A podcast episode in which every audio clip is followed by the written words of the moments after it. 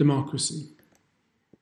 Democracy is perhaps a counterintuitive keyword in the current pandemic, especially since the acute health crisis has very rapidly brought about a major shift in the political imaginary that privileges virological and epidemiological rationalities and the various public health strategies organized around them. Indeed, the justifications that are being offered for the emergency measures taken in so many places rarely appeal to democratic arguments at all.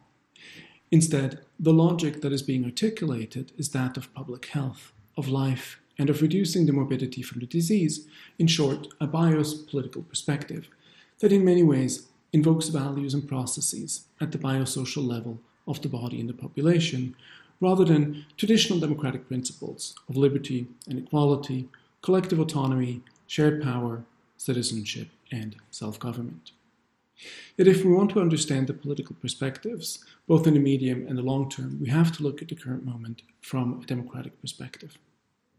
Democracy typically refers to a particular system of government, a regime formally defined by popular sovereignty, constitutionalism, the rule of law, a representative government that operates largely by majority rule, and whose key officials are determined by means of free and competitive elections.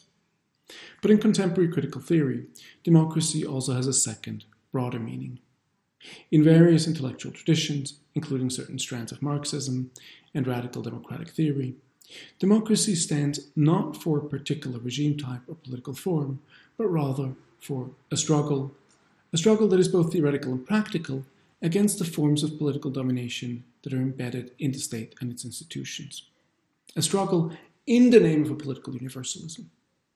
Such a struggle is animated both by a normative principle and a historical tendency that seek the extension in both scale and scope of the democratic promise, namely liberty and equality for all, the expansion of the protections of citizenship and of the substantive meaning of autonomy and shared power to those who remain excluded from the demos. This second, more fundamental sense of democracy thus involves a permanent problematization of democracy's internal and external limits and borders. It raises the question of both the nature and form of rule that democracy represents, as well as that of the subject of that rule, the demos, and its limits, who belongs and who doesn't. But it also addresses the tendency of democratic regimes and institutions to decay and to enter into crisis, and thus poses the problem of what has been called the democratization of democracy. By conceiving democracy not as a political form or regime, but rather as a mode of subjectivation and contestation, these critical approaches have offered a considerable challenge to dominant trends in democratic theory. By offering a radical critique of the state and of sovereignty as the forms of modern democracy, these theories have called into question the nature of democratic authority and have sought to conceptualize democracy as a constitutively unfinished project that is structurally separate from and irreducible to the state apparatus. However, as critics have noted, the conceptualization of democracy as a history and movement of insurrections also has its limits, particularly when any institutional form of political action is, by virtue of that very form, regarded as a betrayal of the democratic moment and its logic of equality. One might add, with a view to the current moment, that the fundamental opposition to political forms, to institutions, and to the state robs radical democratic theory of some theoretical avenues to conceptualize or criticize the governmental responses to the pandemic. Here, I propose to understand institutional and insurrectionary conceptions of democracy not as alternatives, but as complementary, in the dialectical sense that the insurrectionary moment has a teleological dimension that tends to institutionalization, and vice versa, that the institutionalized form is both the product of insurrectionary movements and in turn gives rise to them. This double perspective means that the democratic challenges to the pandemic have to be examined both with respect to democracy as a mode of rule and with regards to the prospects for movements that seek to democratize democracy.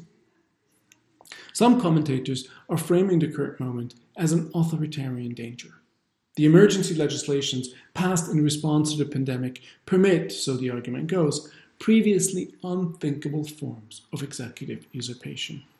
Some examples include Hungary, where Prime Minister Viktor Orban has received parliamentary consent to rule by decree indefinitely. Britain, where ministers have unprecedented powers to detain people and to shut down borders. Thailand, which in its state of emergency declaration imposed press restrictions and media censorship. The time frame for the social lockdowns that we're currently experiencing is indeterminate, and this indeed poses democratic concerns, especially in view of epidemiological prognoses according to which the pandemic could continue for up to one or two years until drugs or vaccines can be developed in sufficient quantities. But I would argue that in addition, there were significant worries for Democrats elsewhere the widespread ban on public assembly, the utilitarian and functionalist logics that frame current decision making, the lure of government by expertise, and the commodified nature of solidarity that is being invoked. To begin with the issue of public assembly, the prohibitions on public gatherings make protests, demonstrations, and strikes all but impossible at the present moment. At a historical juncture when massive protests and insurrectionary movements have been shaking Algeria, India, Hong Kong, Chile, France, and Lebanon, these restrictions on the freedom of association are functioning as effective counter insurrectionary measures, intensifying and further militarizing the repressive forces brandished against protesters. In India, the sudden declaration of a lockdown and suspension of all transport services has led to the largest wave of mass migration across the country since partition. In Europe, protests are dispersed and criminalized, including protests against the EU's treatment of migrants, against Europe's isolationist policy, its indifference to the plight of refugees caged in internment camps in Greece, and against the militarization of European borders. The restrictions on public assembly undermine collective political agency and severely curtail the possibilities for active collective citizenship. They hit the most vulnerable and critical juncture of social movements, namely the point where people gather collectively in public and form a basic solidarity that is fundamental to democratic movements. Even creative protests that explicitly seek to maintain social distancing measures by spreading participants far apart from one another are being broken up and are subject to oppression and prosecution. Not surprisingly, police forces are interpreting their new powers very loosely, arresting organizers and suppressing many forms of assembly that pose no obvious epidemiological risk.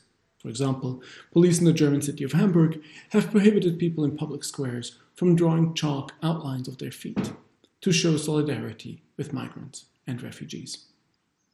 The restrictions on public assembly are only the most obvious anti democratic measures. The imposition of quarantine, the requirements to carry identification, and to justify every absence from one's residence are severe curtailments, not only of individual rights, but of the fundamentally relational practices that make us human, understood as social and political beings. Here, I think, it is important to expand the view beyond liberal constitutional rights to a perspective that takes into account the social dimension of freedom. Quarantines and lockdowns are not just forms of house arrest that constitute a deprivation of the classic constitutional rights, such as freedom of movement, of religion, of commerce, and so on. They also pose drastic restrictions on social freedoms, on family forms that exceed the normative frame of the nuclear bourgeois family, on friendships, on intimate relationships that take place outside the household, on cultural life, and on the public sphere. It is interesting how little opposition has been provoked by the near total suspension of social freedom. If one looks at contemporary debates, it seems that concerns with the freedom of commerce are much more important. The general framework of debate for the counter epidemic measures seems to be one of public health versus the economy. Here, the discourse around children is particularly revealing, for they figure in the public debates primarily as vectors of disease and as burdens for parents. It is striking, for example, that the primary motivation to reopen schools and daycares in Denmark, Norway, and Germany is to relieve parents of having to homeschool and supervise their children, and thus be able to reintegrate themselves into the labour process. When the needs of children come up in these debates at all, it is typically in the form of a need for education, a concern about the long term economic costs of missing a chunk of the school year, or perhaps the worry about the very unequal access to education that the kids are experiencing under the lockdown. It is an entirely functionalist perspective that only takes into account the conditions for capitalist reproduction. What is remarkable is that the social and developmental needs of children, for example, for play, company, and friendship, as well as the fundamental rights of children as persons, do not figure anywhere in these conversations. One of the further signs of the current moments is that many politicians deflect their responsibility for making decisions by suggesting that they merely follow the counsel of experts. The various lockdown measures are frequently presented as the only possible response to an overwhelming crisis. But this is a rhetorical shortcut in two ways. First, it manifests a language of deflection, according to which decisions are not actually political determinations because there is no alternative. This rhetoric is not, of course, new. It's a version of the mantra concerning the practical constraints of a capitalist economy operating under conditions of global competition that render illusory or utopian a structural transformation of the economy in a socialist direction, or even just the social democratic expansion of redistributive social and economic programs. Yet the famous Thatcherite slogan, there is no alternative, is no less ideological when it is deployed in the face of a pandemic than when it is thrown in the face of movements that seek to bring about socioeconomic transformation. While in the field of economic policy, neoliberals have been quite successful at realizing their long standing dream of a government by expertise that is entirely shielded from democratic oversight. For now, epidemiologists do not have an equivalent influence on public health policy, nor should they. Political decisions require decision makers to take responsibility by being answerable and to analyze the situation by weighing trade offs against one another. Experts are not well placed to perform either of these roles. The idea that the lockdown is the only possible response to the pandemic is a rhetorical shortcut in a second way, because the closures and restrictions are treated as self evident responses to the threat of life posed by COVID 19 and not as requiring normative justification. Implicit here is the idea that the constitutional right to life is absolute and takes priority over all other rights. That logic has a certain basis in hegemonic popular discourse and also in constitutional and human rights jurisprudence, where the right to life is frequently regarded as a norm of jus cogens, in other words, a peremptory norm that precedes and may void codified legal statutes in both domestic and international law. Jus cogens norms are taken to apply by virtue of nature. In other words, they are norms of natural law. Yet once we understand the protection of life in terms of such an absolute right, we quickly enter a paradoxical tailspin. Because of the fundamental fact of human mortality, the right to life is aporetic. We all run the risk of death every day and face absolute certainty that one day will be our last. Moreover, it is unclear to what extent the right to life should take priority over all other, over all other rights and needs. For example, does the right to life, even in the absence of a pandemic, include a claim right and a correlative duty by society to infinite medical resources for the temporal extension of life? Without calling into question the current lockdowns, does the right to life of vulnerable groups involve a power to require the entire population to indefinitely isolate themselves at home so as to prevent transmission of a disease? These are extreme formulations, but they make clear that the right to life is not and cannot be absolute, and that it cannot have an unconditional priority over other fundamental rights and needs. My point is not that the restrictions are illegitimate, but rather that they involve a hard and difficult trade off between different values, and that their imposition and extension must be subject to ongoing democratic debate. That there are, in fact, trade offs involved is unfortunately often blocked out from current discourse. While there are no doubt good reasons for the various restrictions that are in place, most obviously the need to prevent the collapse of the health systems, the moral outrage that's often directed against those who are calling lockdown measures into question is misplaced. It's a mistake to believe that on the one side of this quarrel are those who want to save lives, and on the other side, those who want to make money. The slogan, Lives over Profits, that is gaining currency in some quarters of the left, mischaracterizes the trade offs involved. A democratic approach to these questions must acknowledge that these restrictions impose immense costs social cost, economic cost, cultural, but also public health cost, including mental health, sexual health, women's health, on wide part of the population, and particularly working class. In fact, the language of costs is misleading because it suggests precisely that these harms can be easily weighed against expected benefits, which is not the case. In fact, the more serious problem with the knee jerk mantra, lives over profits, is that in the name of a professed anti capitalism, it calls for what is essentially an extended state imposed lockout. Yet such measures in no way increase the agency and power of workers in the current conjuncture, nor do they yield the substantive versions of solidarity that are necessary for left organizing.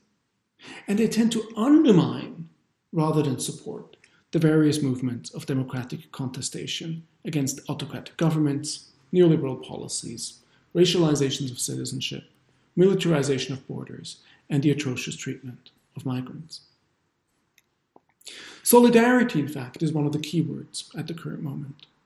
Many of the counter epidemic measures are publicly presented as acts of solidarity, of those who are less vulnerable with populations that are more exposed and at risk, such as the elderly, those with pre existing conditions, and so on. We were asked to show solidarity by staying at home and by complying with the physical distancing injunctions and by refraining from hoarding. In addition, governments are appealing to the public to help vulnerable neighbors and strangers. Local restaurants are asking patrons to place delivery orders. Airlines and travel agents are emailing and imploring their customers to forego refunds. Theaters, zoos, clubs, and even gyms are requesting donations, and so on. These appeals to solidarity are ambiguous. On the one hand, there is tremendous democratic potential in the practice of mutual aid and in the emerging neighborhood squads that provision those in need. These are important developments that prefigure alternative forms of sociality and communal organizations that are beyond the market and the state apparatus.